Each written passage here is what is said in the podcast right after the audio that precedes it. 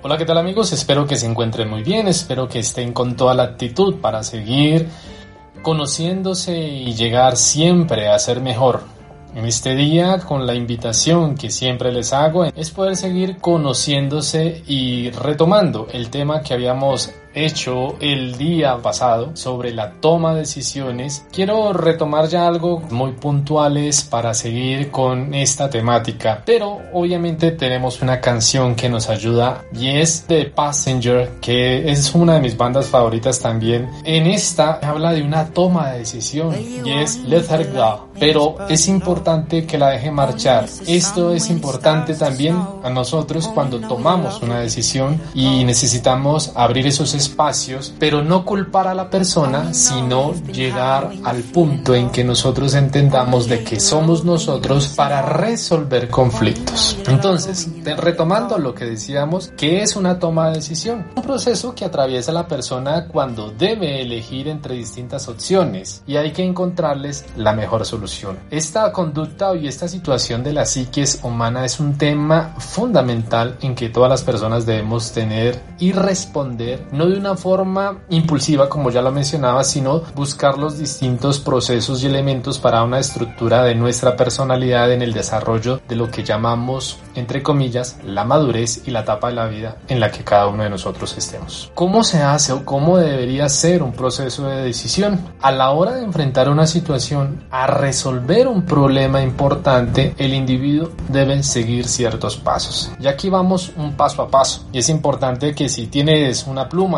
cerca, una folia, una hoja, un cuaderno, una libreta, tomes nota. Primero, obviamente, debemos saber cuál es el problema, cuál es la situación, a qué nos enfrentamos y detectar las posibles alternativas para definir y reconocer las combinaciones y acciones que se puedan tomar. Segundo, prever los resultados, es decir, acción y detención de las posibles acciones y consecuencias que cada una de las alternativas de estudio del contexto en que estamos se lleve a cabo la mejor decisión. Tercero, optar una alternativa. No olvides, siempre hay una elección para una mejor opción. Control monitorear tus resultados, ten cuidado, no te dejes llevar por los impulsos, debes ser responsable y tener una actitud participativa en el proceso y obviamente de análisis, de calma. A esto se une la siguiente, la evaluación. Este análisis, estas ventajas y desventajas que tú estás haciendo para tomar una decisión es un paso fundamental dentro de tu aprendizaje para decisiones futuras. No te dejes coaccionar por el mundo o por lo que acontece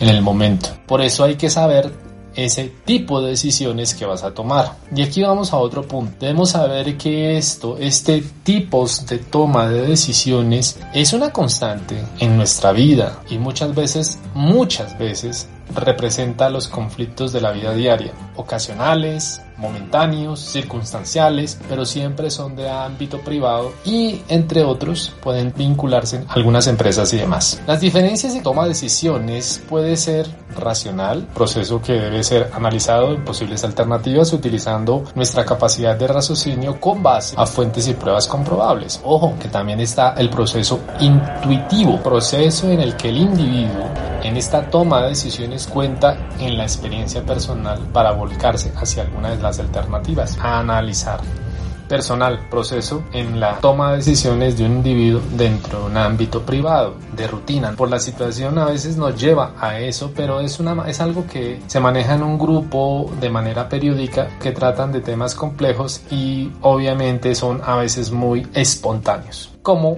en la siguiente que es algo insopacto, que es de emergencia, de un grupo frente a una situación nueva y excepcional. La decisión de, de grupo, proceso que eh, se realiza no entre uno de manera individual, sino que, como lo dije, hay un grupo, hay un consenso, hay una alternativa y obviamente hay una lluvia de ideas y se busca cuál es la mejor solución. La individual, que es así, es de introspección, que es el proceso que ejecuta una persona autónoma dentro de un contexto, una organización, pero tiene que ir en beneficio hacia los demás y obviamente va en consecuencia la organizacional. Esta es donde también hay una relación con varios individuos o miembros de una organización, pero que repercute al futuro de la institución y obviamente a todos aquellos que la conforman. Entonces, ¿cuáles son las características de toma de decisiones que no es lo mismo que el proceso de toma de decisiones? Las características son muy fáciles e incluso de pronto las hemos hablado en, situaciones, que es claridad, se refiere a la importancia de estar y tener claro el objetivo a alcanzar en el proceso a resolver. Impacto es referirse obviamente a las consecuencias que trae esta situación y es importante tener en cuenta todas las opciones y consecuencias para poder elegir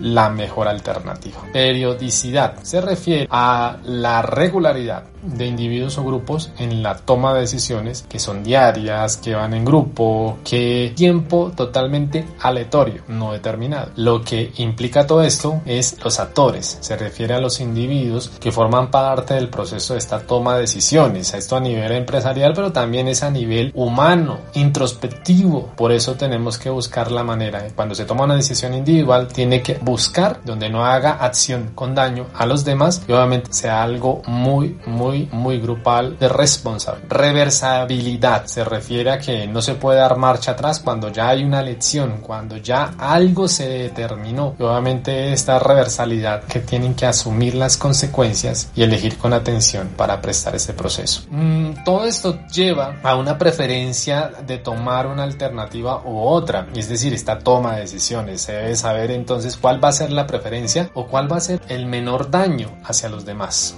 Entonces hay que resolver un problema, entonces se necesitan ciertos elementos que son importantes, aprender a mejorar la resolución de problemas y detectarlo con herramientas propias, las cuales ya hemos dicho, y agrego otras, tener una decisión, posibles combinaciones, acciones y llevar a cabo las distintas situaciones. Resultado, hipótesis, situaciones que podrían llegar a una toma de decisiones, pues se están señalando unas hipótesis para poder encontrar la mejor solución. Consecuencia, obviamente, qué va a pasar con esta situación de toma de decisiones y si va a ser sujeto, tenemos que tener cuidado. Lastimosamente, ojo con esta incertidumbre, no nos podemos dejar manejar, digámoslo así de manera coloquial, por la falta de desconfianza a vivir lo desconocido. Por eso hay una incertidumbre, porque no se sabe qué es lo que va a pasar, pero debemos tener claridad al momento de esto. ¿Cuáles son las preferencias a tomar esta alternativa? ¿Condicionada por la experiencia o condicionada por lo que vamos a hacer o lo que va a acontecer? Que no es lo mismo que la incertidumbre. La acción final que va a ser la toma de decisión, esto va a llevar a un juicio. Este juicio es la evaluación de lo que aconteció por la consecuencia de esa toma de decisiones. Esto lo vamos a ver reflejado en una empresa,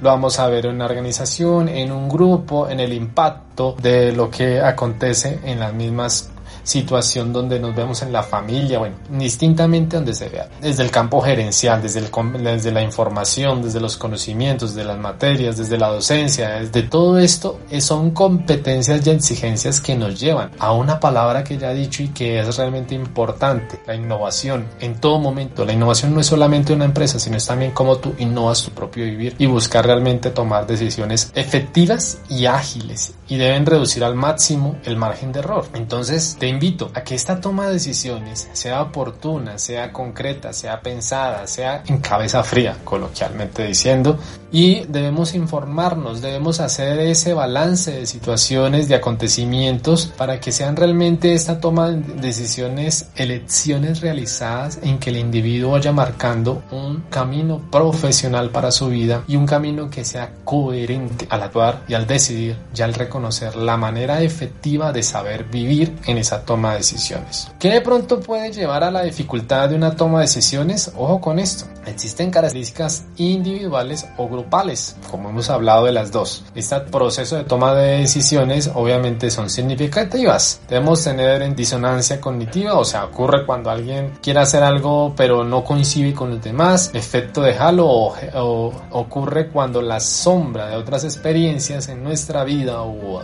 o empresarial se están presuponiendo o anticipando para la toma de decisiones. Es que esto se hace así, esto no puede ser. Siguiente, pensamiento en grupo. A veces las personas que deciden por otras o están en desacuerdo, no hay un consenso. Esto no ayuda mucho. Adaptación hedonista ocurre cuando el individuo está sumido y en, un estado de bienestar y placer y no le permite relacionarse con los demás. Y el sesgo de confirmación ocurre cuando alguien no tiene la suficiente flexibilidad cognitiva para poder modificar algunas creencias cuando es necesario o acciones también. Esto genera que se, se cometen errores y se siguen manteniendo a lo largo del tiempo y sigue siendo rechazado pero no hay un, un contenido nuevo. Esto que de pronto ocurre en distintas familias, en distintas situaciones, el sesgo de autoridad ocurre cuando se sigue ciegamente los, los planteamientos pueden ser de expertos o pueden ser supuestos sin tener en cuenta los de la persona a la cual está incurriendo esta situación. Entonces te invito a que